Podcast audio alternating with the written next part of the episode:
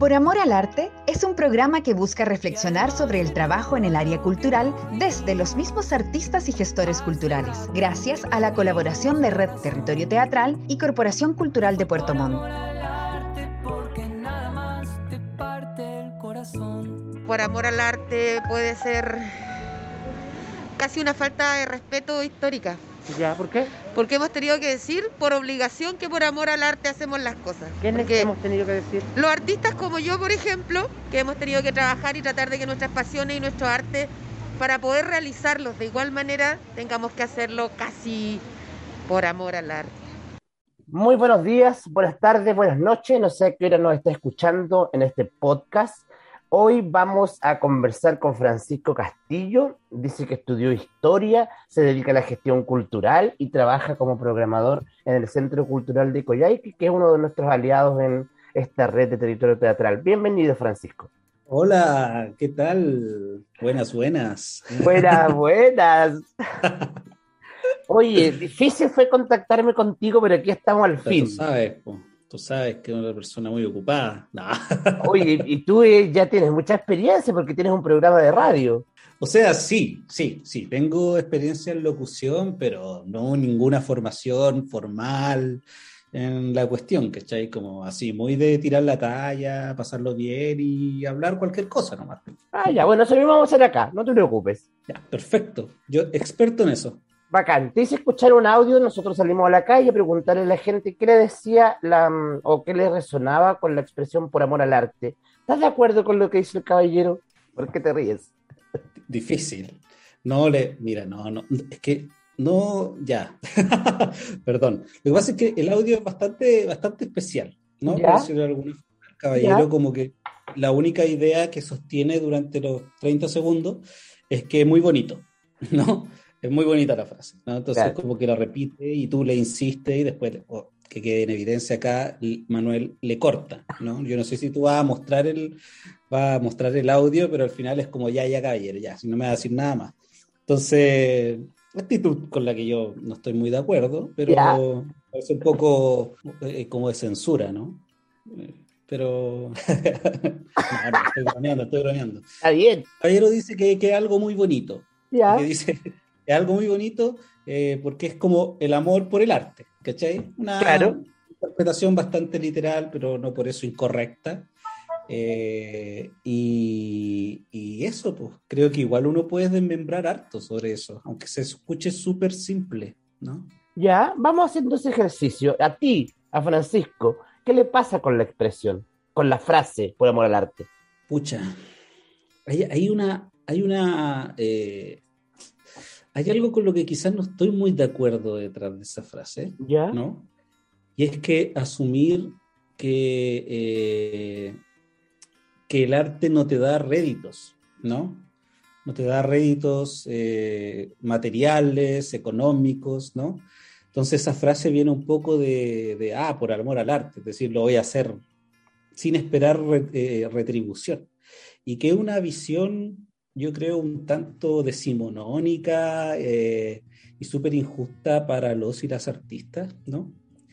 Eh, en el fondo que yo sé, yo sé, eh, yo como programador al menos he tratado de evitar estas situaciones, pero yo sé que a los artistas, los elencos, bailarines, actores, actrices, etcétera, siempre les piden o se las tiran, ¿no? Como de, oye, pero eh, hasta una función, ¿cachai? Así como al gratín, como si no fuera trabajo, ¿no? Entonces creo que por amor al arte eh, eh, esconde un poco esa visión, que hasta, hasta al menos un par de años era bastante hegemónica con respecto al arte, ¿no? Al arte como, como que fuera casi un hobby, ¿no? Para los profesionales los trabajadores y las trabajadoras de, del arte y la cultura, cosa que yo creo que eh, de a poco se ha estado derrumbando, ¿no? Gracias a, a que los mismos trabajadores del arte y la cultura se han organizado en torno a, a, a poner en valor su trabajo, ¿cachai? que yo creo que es súper justo. Podemos decir entonces que sin decirlo esta frase, eh, según lo que tú mismo me estás diciendo, hay detrás de este, o el subtexto de esta frase es, trabaja gratis para mí. Exacto. Mm. O sea, sí, sí, sí. O sea, se, o sea, mira, yo hay cosas que he hecho y hago y voy a seguir haciendo por, como se dice, entre comillas, el amor al arte. Entonces, yo, como te decía, hay cosas que voy a seguir haciendo y que hago constantemente y que hice, eh, por amor al arte, porque detrás de esa frase está esta, esta, esta como entrega, ¿no? En el fondo de decir, voy a hacer esto no porque espero una retribución. Y lo que es totalmente válido, uno hace cosas por amor al arte, ¿ya? Mm. Yo siento que, que, que, la frase eh, tiene un, un, origen que no es del todo, eh, del todo justo. ¿Ya? Ejemplo, Ejemplo, hay una frase que se usa para referirse a una persona o a una situación que eh, es como muy obvio y que la gente no lo capta. Que, por ejemplo, tenéis que tener dos dedos de frente para entender tal cosa, ¿cachai? Pero el origen de esa frase, ¿cachai? Mm. Eh, es súper eh, racista porque se refiere a como la, la frente de la población indígena, que en el fondo, en general, no es una frente muy amplia. ¿cachai? Entonces hace referencia a que la población indígena tiene una frente pequeña. ¿Cachai? Ya. Se usa esa frase no haciendo alusión al origen de la frase, que es bastante discriminador. Pasa un poco lo mismo con la frase del amor al arte, creo yo. ¿Cachai? O sea, todos y todas vamos a hacer cosas y hacemos todos los días cosas por amor al arte, ¿no? Por sin esperar retribución, por pura entrega, pero el uso de la, de la frase esconde una situación de desigualdad que ha arrastrado históricamente el mundo de la arte y la cultura. Y yo con eso no estoy de acuerdo. Ya. Eh, ¿con, qué, ¿Con qué frase la podríamos tal vez comparar? Tú acabas de hacer una, una comparación con otra frase, pero, pero la empresa será como cuando le dicen ponerse la camiseta. Sí, pues camisetearse, que es como Claro, así como comprometerse y dar más allá de lo que uno quizás debería dar. Y, volvemos al tema de la retribución. O sea, yo me camiseteo porque estoy dando más cosas de las que eh, me están retribuyendo. ¿Cachai?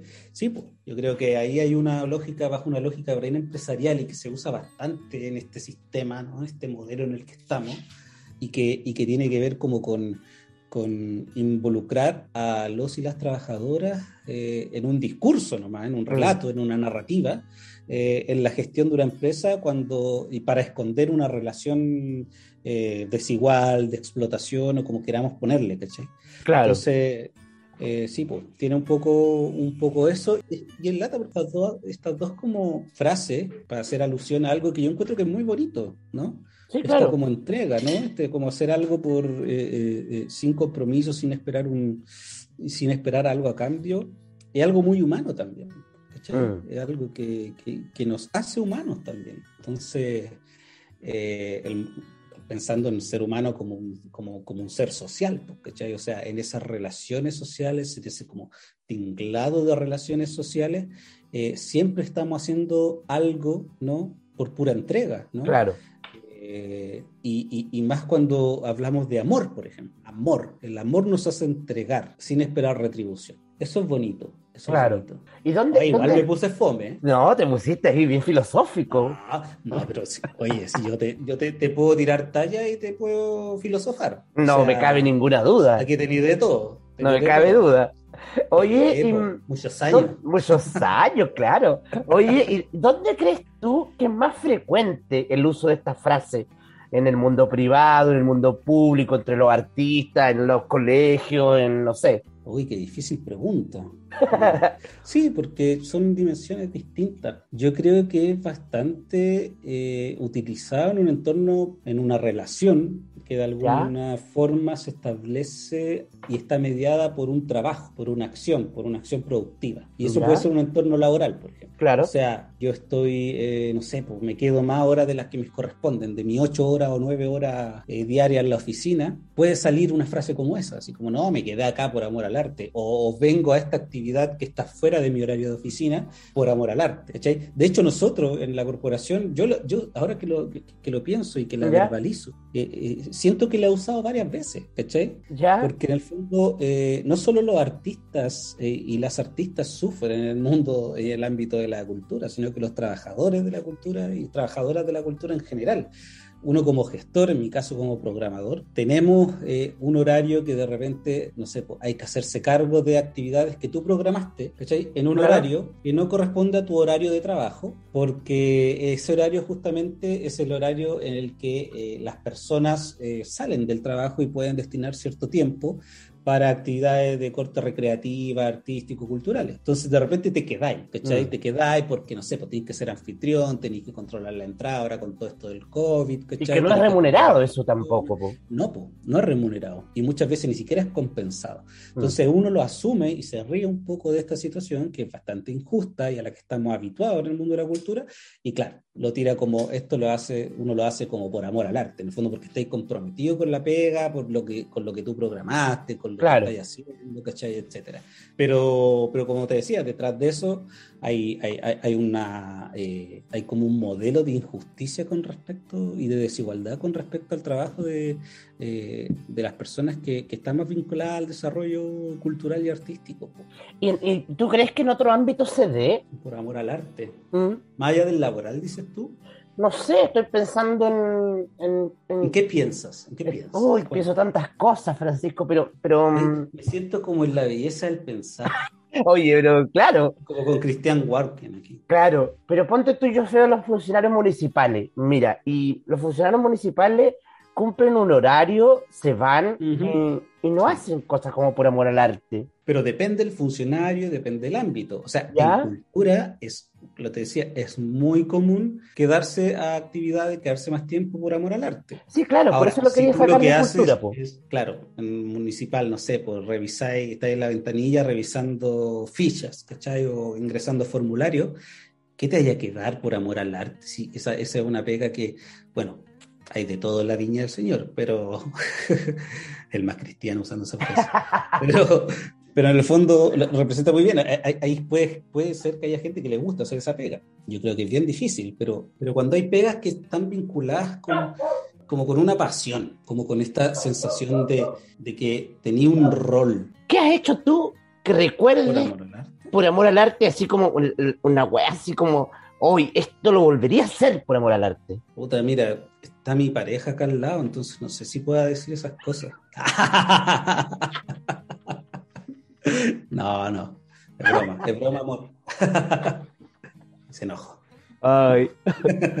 no, pucha, por amor al arte. Mira, ¿sabéis qué? Voy a ir a un tema que es bastante delicado, creo yo. ¿Ya? Yo soy bien activista político, bueno, tú cachai. Sí, sí, sepo. Vamos, vamos a llegar a ese punto. Ya. Y creo que ese trabajo político eh, al que yo estoy habituado con algunos hiatus, ¿no? Pero que, no sé, pues desde el 2007, ¿cachai? En mi vida. Harto. Como habituado. Sí, pues es parte de lo que soy, parte de, cómo pienso, de mi estructura, ¿no? De mi paradigma, de, donde yo miro la realidad. Eh, ha sido formado por el activismo político y por la militancia, ¿cachai?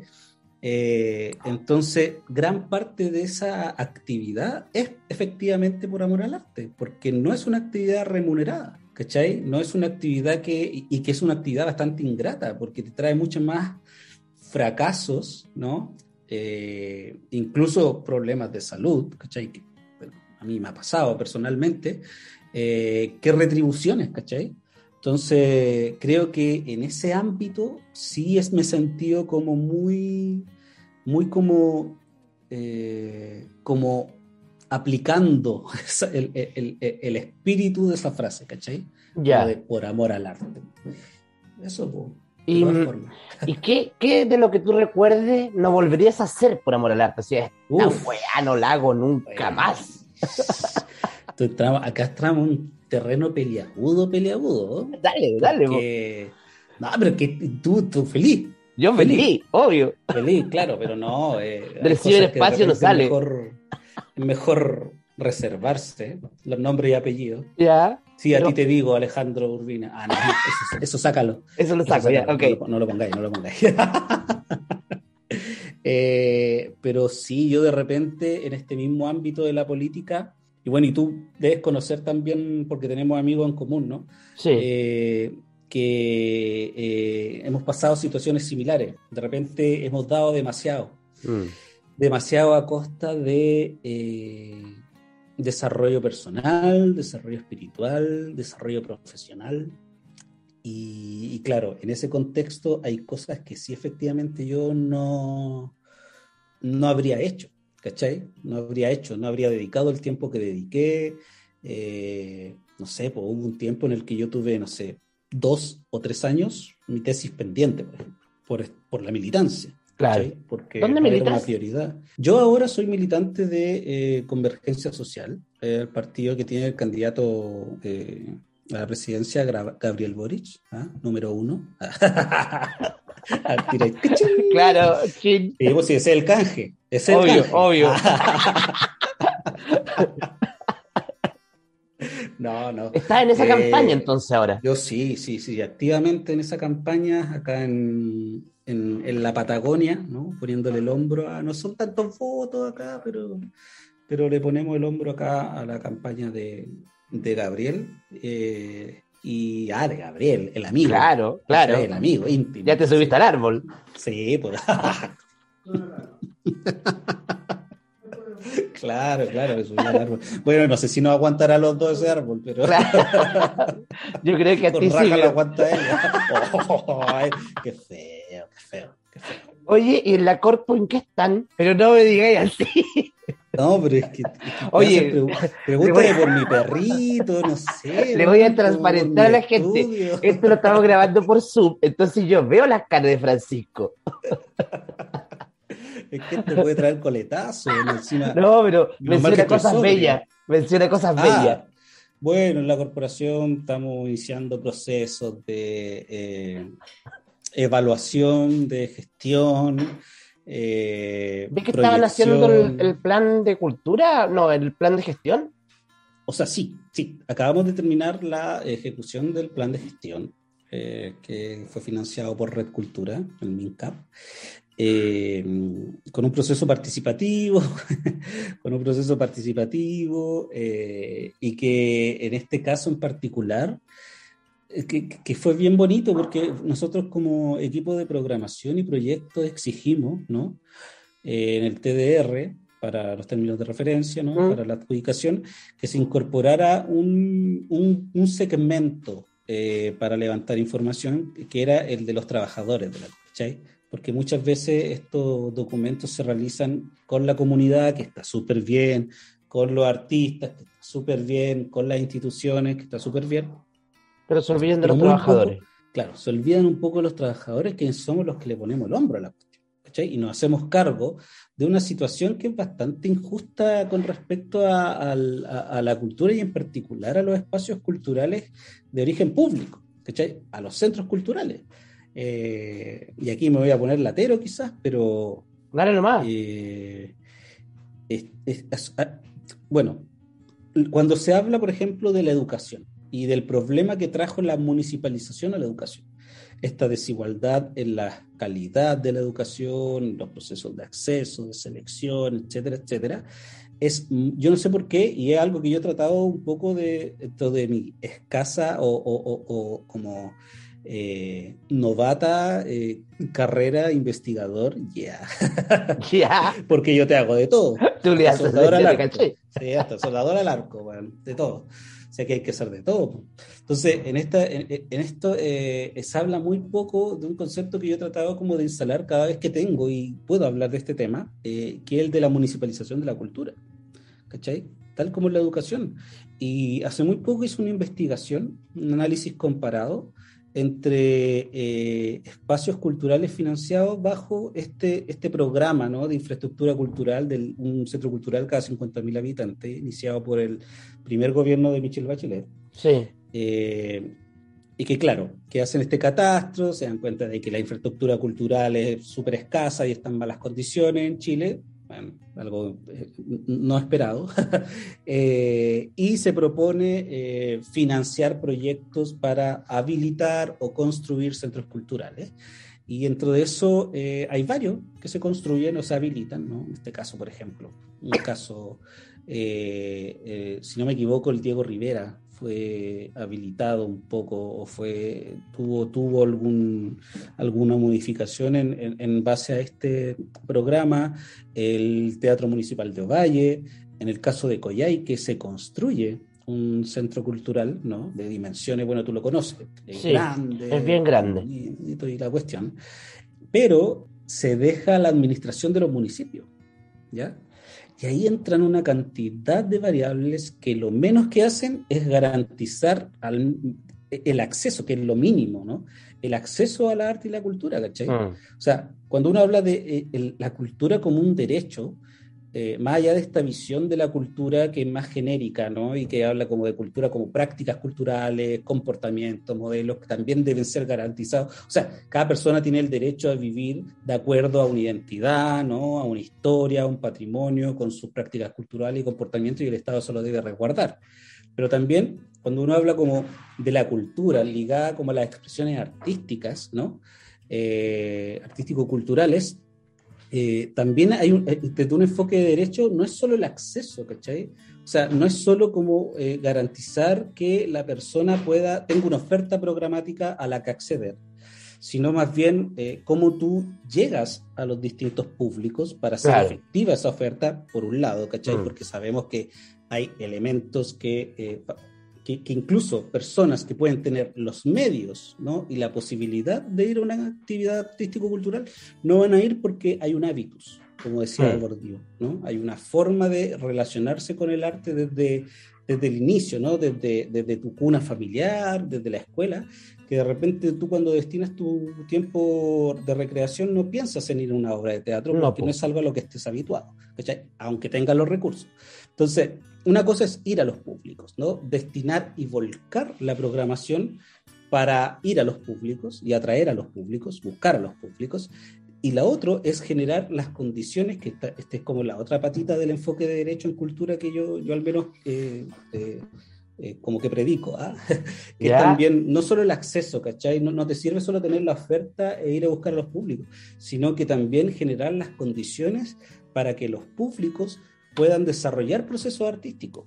O sea, el arte es, un, es una herramienta para la reflexión, para el cuestionamiento, ¿no? Eh, para el desarrollo espiritual a la que tenemos que tener derecho eh, todas y todos. Claro. Entonces, eh, eso no se garantiza con, estos, con la municipalización del arte y la cultura. ¿Por qué? Porque obviamente hay muchos, hay muchos espacios culturales que dependen primero de un financiamiento, una remesa anual, que eh, va a depender de los ingresos de la comuna, va a, va a, depender de la gestión del municipio, ¿no? de si el alcalde le interesa o no la cultura, etcétera. Entonces, cuando ya dejas el desarrollo del arte y la cultura a esas variables, ya no estás asegurando la cultura como un derecho. No, lo mismo que pasa en educación. Porque va a depender de, lo, de la plata que tenga anualmente destinada al municipio a esa corporación. ¿Qué es lo que le pasa a varias corporaciones de, Chile, O sea, tú, tú en este análisis comparado, yo recuerdo que comparé, por ejemplo, la realidad de eh, la Corporación Cultural eh, de Ovalle ¿Ya? Eh, y la realidad de la corporación de nosotros, de Coyhaique, y la realidad de, ya para irse al extremo, ¿no? De eh, la Corporación Cultural de Las Condes, muy conocida y famosa ahora por todo lo que está pasando con...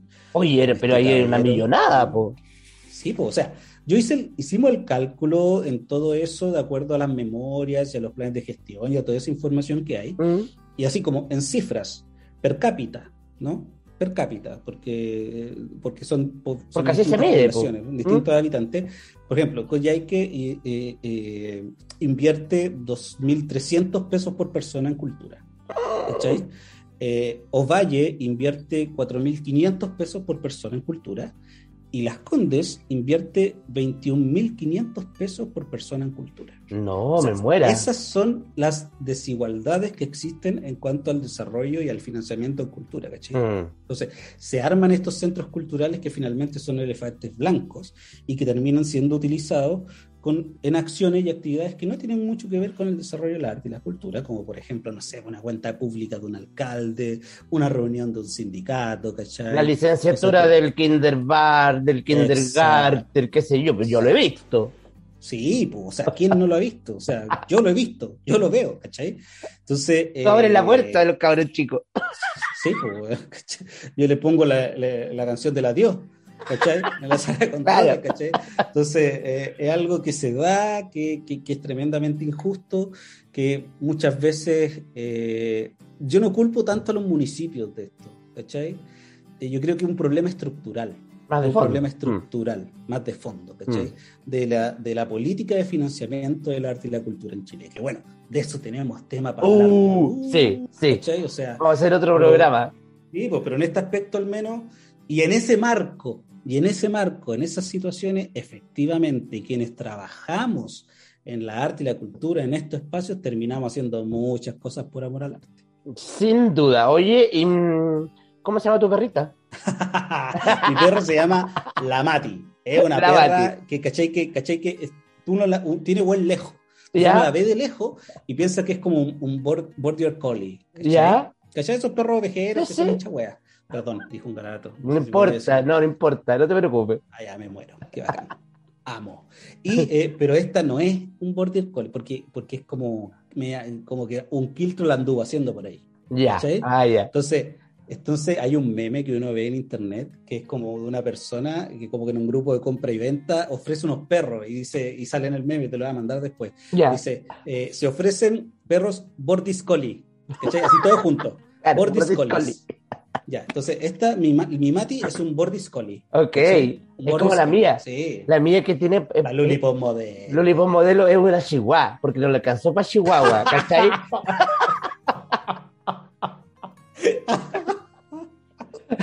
Sí.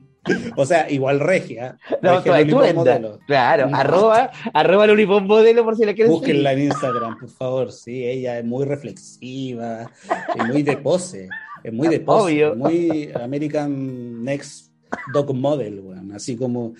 ¿cómo se saca esa foto del perro, weón? ¿Cachai? Y está ahí ella, modelando. ¿Cachai? Pose, pose, weón. Yo digo, weón. Y bueno, mi perra no, mi perra es una, una, una baguala, ¿cachai? La fiera, ¿Ya? la teleserie La Fiera, Sí. la, la Catalina, esa, la, la- Ella, la sí. Esa. Así es mi perra, así es mi perra. Así, una buena loca, así, loca, loca, así, insoportablemente loca, pero linda. Ay, oye, ¿y qué mm, fue la última serie que viste? Uh, bueno. Mi programa de radio se trata de estas cosas. ¿Ya? Sí, una, es una pregunta que. Oye, sí, ¿cómo se llama el programa de radio? Decirlo. Central Freak, no está en emisión ahora porque la verdad no tengo tiempo. ¿Ya? Con raja me baño, weón. ¿Ya? ¿Cachai? Y a veces no lo hago. Porque hay que cuidar el agua, el planeta, obvio. Claro, la ecología. la ecología y toda la weá.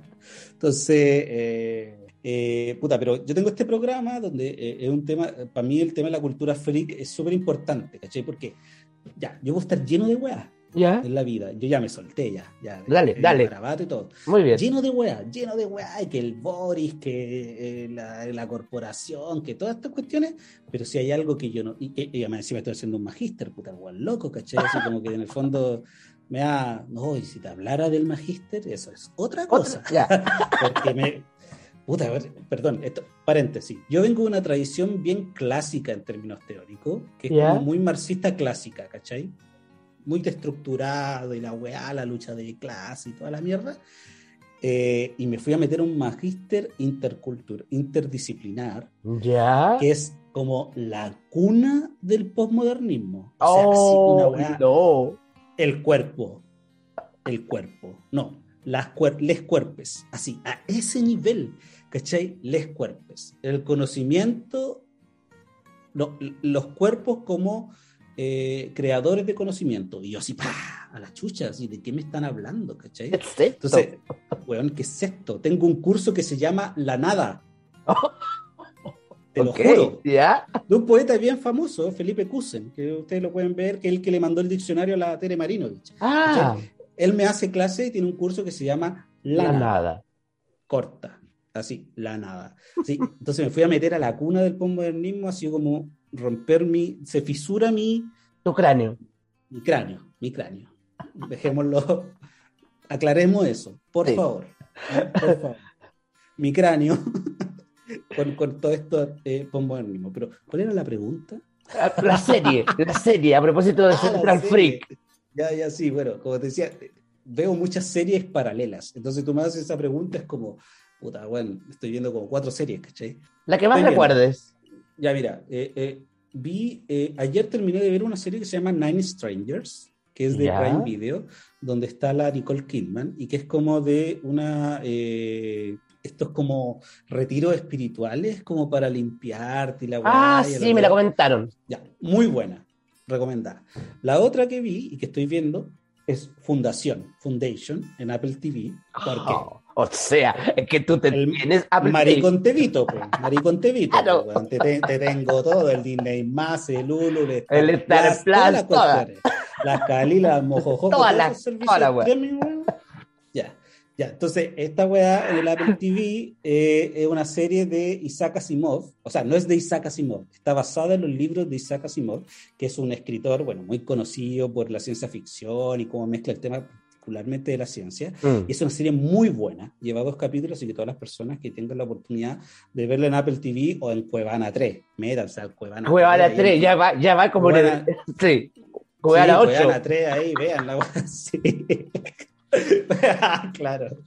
Entonces, ahí pueden ver Foundation y es una serie Ya. muy buena. Y lo por último, que te vi, obviamente, la serie que está de moda, porque yo, full corazón coreano, Ah, pero Eh, claro, el juego del calamar. el juego del calamar. po, Total, es total. Lo, sí, lo sé, lo sé. O sea, weón, cállate, po. Cállate, te escucho K-pop. O sea, te tení del año que me pidáis.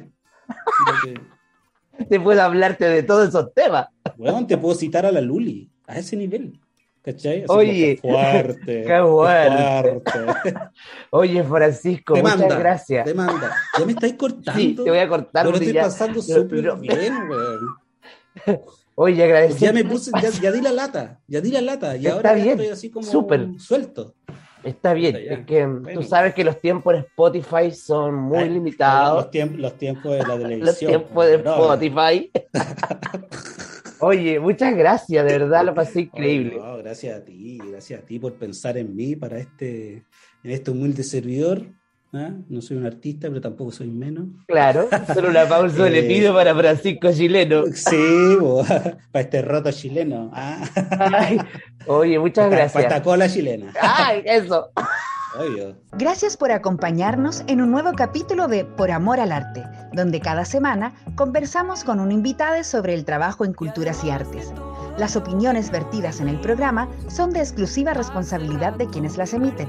Este podcast es financiado por el Programa de Apoyo a Organizaciones Culturales Colaboradoras del Ministerio de las Culturas, las Artes y el Patrimonio Convocatoria 2020.